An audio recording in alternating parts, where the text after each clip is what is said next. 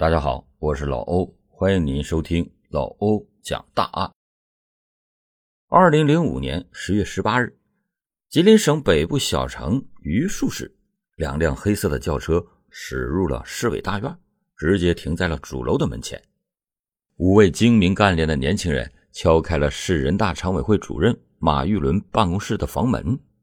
半个小时以后，榆树市的老爷子马玉伦一改往日的威严。垂头丧气的跟着几位年轻人上了车，随后小城很快传出爆炸性新闻：马玉伦被吉林省纪委专案组带走了。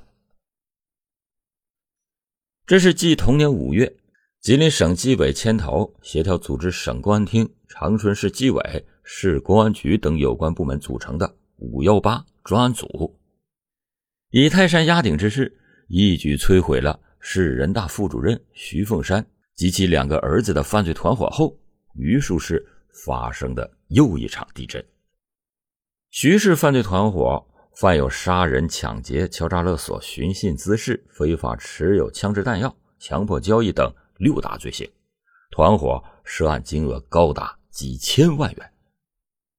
该团伙横行榆树十多年，罪行之累累，气焰之嚣张。私藏枪支弹药之多，为近年来省内罕见。时任市委书记的马玉伦与其有着千丝万缕的关系。那么，出身寒微的马玉伦为什么会晚节不保？为什么会走上犯罪的不归之路呢？人们更多的则是不解和惋惜。马玉伦与徐氏家族犯罪团伙。到底搅得有多深，成为榆树人议论猜测的热门话题。榆树市位于吉林省北部，地处平原，土地肥沃，是著名的粮仓。历史赋予了榆树市丰富的文化底蕴。在清代，曾经有过黑林镇榆氏家族叔侄武进士兄弟两翰林的荣誉。当历史的车轮。行进到二十一世纪初时，榆树大地上又浮现出两位名人，一位是马玉伦，一位是徐凤山。马玉伦一九四五年五月出生在榆树市成发乡永福村，父母为他取这个名字，是希望他在未来的人生中像玉石那样晶莹剔透、洁白无瑕。马玉伦从小就聪明伶俐，与共和国。一同成长。一九六四年，年仅十九岁的马玉伦便被选进了当地生产大队的班子，当上了大队团支部书记，并从此逐渐在这块黑土地上崭露头角。马玉伦的仕途可谓是一帆风顺。一九七一年，刚过完二十六岁生日的他，就坐上了成发公社革委会主任的宝座。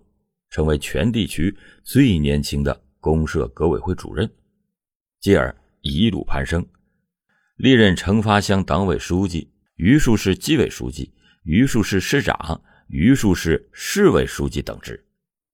在任期间，曾一度为榆树的发展做出一定的贡献，深得百姓的拥护。而徐凤山的履历则是一幕黑色的人生，此人精通官场权术。摆布权钱关系的能力无人能及。他在榆树市任副市长期间，利用主管城建的方便条件大捞了一把。在升任九台市常务副市长、代理市长以后，他继续的玩弄权术，结果引起了九台市民的强烈不满，被调整到榆树市人大担任副主任。此次回榆树，徐凤山大有卷土重来之势。他知道自己年龄偏大，再也无望升迁了，因此对钱的渴望迅速膨胀。他不但在官场横行，而且以妻子徐伟、徐鹏为骨干，纠集社会闲散人员，组成了具有黑社会性质的犯罪团伙，当地人称“徐氏二虎”。在徐凤山的包庇和纵容下，徐伟、徐鹏一伙气焰更加嚣张。徐伟公开喊出。我领到杀人执照了，今后谁不服，我就弄死他。仅短短的几年时间，徐氏家族横行乡里鱼肉百姓，通过暴力手段聚敛起几千万的巨额财产，杀人、伤害、绑架、抢劫、敲诈勒索、寻衅滋事等罪行更是罄竹难书。他们以钱养黑，以黑护商，在当地形成了一股黑恶的浊流。法网恢恢，疏而不漏，多行不义必自毙。就在徐凤山父子猖狂至极之时，吉林省纪委以摧枯拉朽之势，把徐氏父子送上了审判台。那么，马玉伦是因为什么会与劣迹斑斑的徐凤山画上等号的呢？欢迎您继续收听老欧讲大案。一九九六年的春节，两位不速之客。来到了时任榆树市委书记的马玉伦的家中，一个是马玉伦的同事，原榆树市副市长，当时任九台市代理市长的徐凤山；另一位经徐介绍，马玉伦才知道此人是徐的亲戚，榆树市交警大队的苏某。马玉伦将两个人让到了客厅，落座以后，徐凤山便直接进入主题。在别的市公安系统中，交警大队大队长都是副局长兼任。他当大队长时间也不短了，资历、能力、水平都不错，请你在市委研究干部的时候给关照一下。马玉伦对徐凤山并没有啥好感，但当时的徐凤山已非是凡人，不但在九台担任要职，权倾一方，两个儿子也在黑道上崭露头角。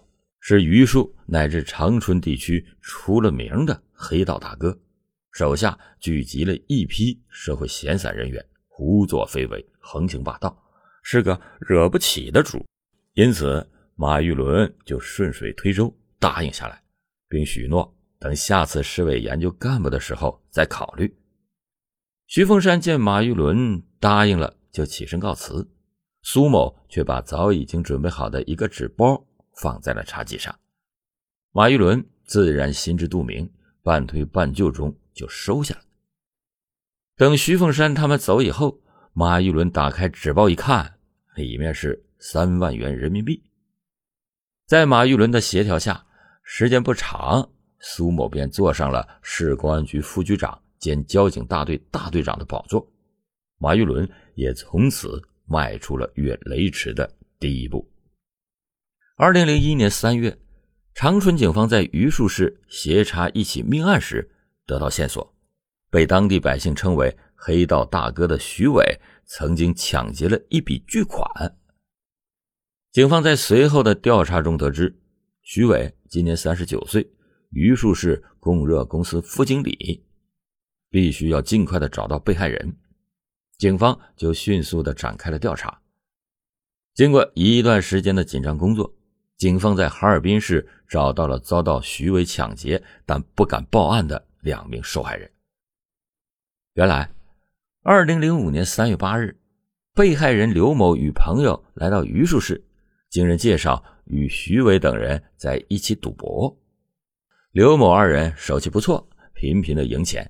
到赌博结束的时候，徐伟已经输掉了四万多元钱。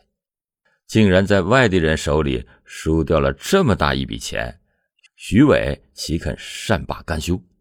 他急于想翻本，打电话约刘某两个人再赌一次，不想却被刘某借故婉言拒绝了。恼羞成怒的徐伟恶从胆边生，立即纠集来了几个同伙。赌博赢钱的刘某二人正在当地一家名为“清华园洗浴中心”的包房里休息。他们谁也没有想到，接完徐伟电话后不到一个小时，徐伟就带领几名打手赶到了洗浴中心，将刘某二人堵在了包厢内，以玩牌作弊为名，对二人威胁殴打将近两个小时，抢走二人身上携带的九万元人民币。输出去的钱加倍回到了自己的腰包里，徐伟仍然感觉不解气。又将两个人挟持到另一家洗浴中心，再次对其进行殴打，并且提出来要一百万元的损失费。当天深夜，不堪忍受毒打的刘某给家里打电话，家人连夜送来了七万元，交给了徐伟，刘某二人这才得以逃离榆树市。就在警方初步掌握了徐伟涉嫌抢劫犯罪的事实，撒开大网要进行外围调查取证的时候，徐伟自投罗网了。二零零五年五月十一日，徐伟因吸毒过量，出现了精神恍惚的状态。徐伟家人担心出事无奈之下，只好向警方举报，希望通过禁毒部门帮其强制戒毒。民警接到举报以后，来到榆树市供热公司二楼徐伟的办公室。自知罪孽深重的徐伟以为末日来临，破窗跳楼，将右腿摔断，被警方拘捕以后送进医院。徐伟被拘捕以后，始终对警方的审讯置之不理，甚至谩骂看守人员，表现极为的嚣张。多年来仰仗父亲的权势，无所不敢为的徐伟。这次仍然以为用不了几天，神通广大的父亲就会把他给弄出去。但让徐伟万万没有想到的是，自己被拘留了仅仅七天，他那位曾经担任过副市长，在当地呼风唤雨的老爸，榆树市人大常委会原副主任徐凤山，因涉嫌职务犯罪，被吉林省纪委双规了。二零零五年五月十八日。徐凤山因涉嫌受贿罪被长春市检察院批准逮捕。随着徐氏父子的相继落网，这个以徐氏家族为班底称霸一方的黑社会性质团伙所犯的罪行也一件件的暴露在光天化日之下。十年来，徐氏父子的名声在榆树市家喻户晓。在徐氏父子相继落马之后，当地一名干部曾经说：“榆树这地方就是徐家的天下，谁得罪了他们，破财那是小事，弄不好还要丢掉性命。徐家想办的事徐凤山先用权力开路；徐凤山办不了的事徐伟兄弟掏枪上。他们是不达目的绝不罢休。徐伟的黑色人生轨迹，得从他父亲徐凤山说起。”在村里就一贯横行霸道的徐凤山，在村干部选举中强迫村民选他当上了村支部书记。此后，他又一步步爬到了乡党委书记、副市长、人大常委会副主任的位置。仗着父亲的权势，徐伟从十几岁就参与赌博，经常打架斗殴。而正是以霸道取胜的徐凤山，更是这样教育儿子。他说。男人就应该有野性和霸气，在父亲的言传身教之下，徐伟越发有恃无恐，心狠手辣，并逐渐成了职业赌徒。一九九七年，榆树市的刘民开了一家叫“暴风一族”的歌厅，生意十分兴隆。老板刘民为人豪爽，暴风一族和刘民在榆树市渐渐的名气大了起来。徐伟认为，暴风一族无疑动了他在榆树的老大地位，便几次到歌厅内故意找茬。同年四月，徐伟团伙主要成员郭庆山、张立军又一次到暴风一族闹事坚持要带歌厅小姐出去吃饭，被刘敏给拒绝了。徐伟得知以后大怒，说：“混大了，不给我面子是不是？必须崩了他！”一周以后。徐伟指使郭庆山等人将刘民枪杀在暴风一族歌厅。一九九八年十一月三十日，恩玉乡党委书记周凤杰在上班途中被人打伤，伤势严重，久治不愈。一年多后，周凤杰含冤离开了人世。经过调查，周凤杰遇害同样是源于没给徐伟面子。原来。周凤杰在任乡长和乡党委书记期间，徐伟曾经多次的登门拜访，想弄点钱，周凤杰都没有买账，徐伟便怀恨在心。于是，徐伟指使手下三名小老虎，将早晨下楼上班的周凤杰打成重伤，直至最终不治身亡。之后，徐伟赏给三个人五千元钱。老子倒了，儿子也不狂了。徐伟最终全盘交代了自己的全部犯罪事实。据他交代，一九九二年徐凤山当上副市长以后，曾经对他说：“别总耍了，干点正事吧。我分管城建，政府有个经济技术协作委员会的劳动服务公司，你去当经理，利用这个位置可以搞点建筑材料或者其他的买卖。”此后，徐伟一边网络社会人员，一边开始经商。劳动服务公司是挂靠政府的公司，完全是个空壳。主要业务就是对缝。徐伟步入黑道的第一桶金就是在这里掘出来的。一九九三年，徐伟利用他父亲的势力，与当地一家装潢公司合作承包工程。结算时，徐伟摆出了一副无赖的样子，强行分得巨额的利润。公司负责人不肯遭受损失，要到当地政府上访。徐伟知道以后，就领着几个手下。将这个不识相的负责人马某拉到郊外一顿毒打。在榆树市，就连政府机关的局长那也得让着徐伟三分。一次，徐伟邀某局长打麻将，对方仅迟到了一会儿，就遭到了徐伟的拳打脚踢。还有一次，徐伟相中了城郊的一块建设用地，找到了某局长审批，只因局长答应了慢了一点办公室就被砸了个稀烂，最后徐伟花四十万元如愿的买了地，不到一个月转手净赚一百三十万元。二零零一年，时任榆树市人大常委会副主任的徐凤山，利用负责招商引资的职务之便，规划修建渔港花园。徐凤山以与开发商吴某合作承建为名，从中渔利。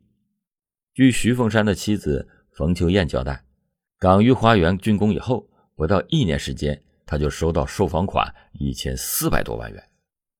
港鱼花园共三期工程，二十八栋住宅楼，徐凤山究竟得了多少？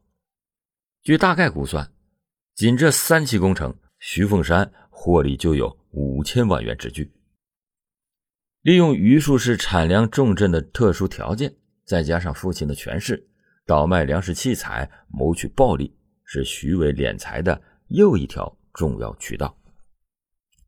从一九八二年到二零零二年，榆树市三十六家收储粮库，有二十五家收购过徐伟推销的粮食器材，其中仅输送带一项，徐家父子就非法获利三百余万元。徐伟还强行向粮库推销扇布等粮食器材。其中，丙烯扇布进价八十五元一块，徐伟卖到了五百五十九元。有的粮库因为有积压的器材，刚说明情况，还没敢提出不要，就遭到徐伟等人的谩骂甚至毒打。四年间，徐伟先是靠强行推销，后来干脆利用他父亲徐凤山的权利，以调拨的名义向粮库摊派，总共非法获利。近千万元。一家粮库的保管员不无感慨地说：“啊，几年来，徐伟强行摊派下来的器材，足够粮库用上二十年的。”二零零五年的五月，徐凤山被吉林省纪委双规的第二天清晨，梁某偷偷的溜到马玉伦的家，两个人商议如何对付组织调查，可是琢磨了半天也没有找到好办法。梁某见状。知道冯玉伦已经是泥菩萨过河，自身难保了，只好收拾东西逃离了榆树，躲了起来。马玉伦想来想去，感到徐凤山和梁某合伙干工程的事儿早晚会败露，当务之急是将与徐凤山、梁某的经济往来清理一遍，这样组织调查起来也好有个交代。如果能蒙混过关，那最好；万不得已。也算有个好态度，也许能够得到组织从轻处理。七月二十二日，马玉伦将市财政局有关人员找到了办公室，以自己朋友吴知有一笔不应收的钱，想通过其上交财政为由，将八十六万元的现金上缴国库，并让财政局给开了收据。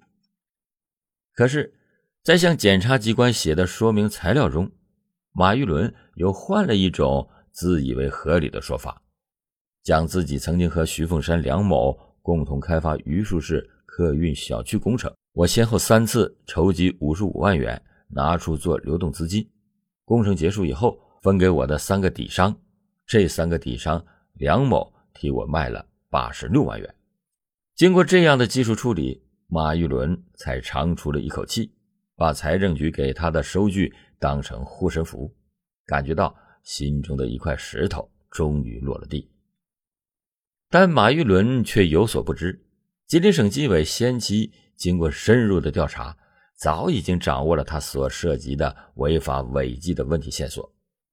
九月二十六日，市公安局又将逃到黑龙江远方亲戚家躲避起来的梁某抓捕归案，获得了马玉伦涉嫌受贿犯罪的确凿证据。